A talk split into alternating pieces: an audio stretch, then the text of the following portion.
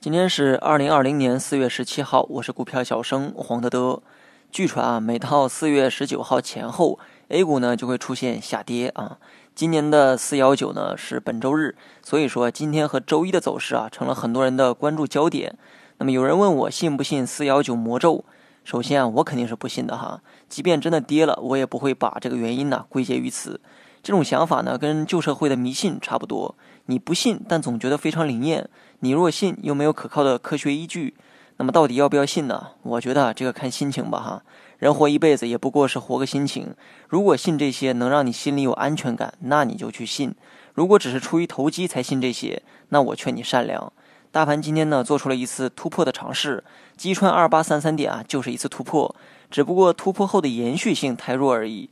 这种现象呢也并不奇怪。之前突破十日线、二十线后也出现过调整，而今天只不过是在一天内将这些反映出来罢了。没有人规定市场情绪必须用一根根 K 线去反映，情绪呢无时无刻都可以反映在盘面上。就像人们用一天做时间单位，只是因为太阳在东起西落，但实际上时间呢是一直在流逝且不间断的过程。大盘从突破五日线到三十线已经很不容易了，也逐渐的在收复三月份的跌幅。但不得不说，每向上走一步，难度就会大一分，阻力也会多一分。所以短期可能还需要一点时间来整理整理，再去巩固之前调整的位置。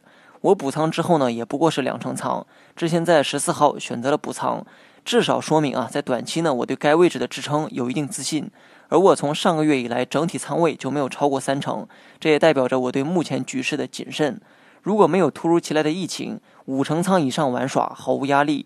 但疫情的到来啊，增加了很多变数，所以你在足够自信的情况下，可以像我一样小仓位玩一玩。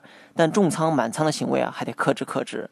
没有消息影响的情况下，周一走势呢，按照调整去预期，节奏上可能是探底回升，大盘可能会先做出回靠下方均线的动作，然后再出现一定的抵抗。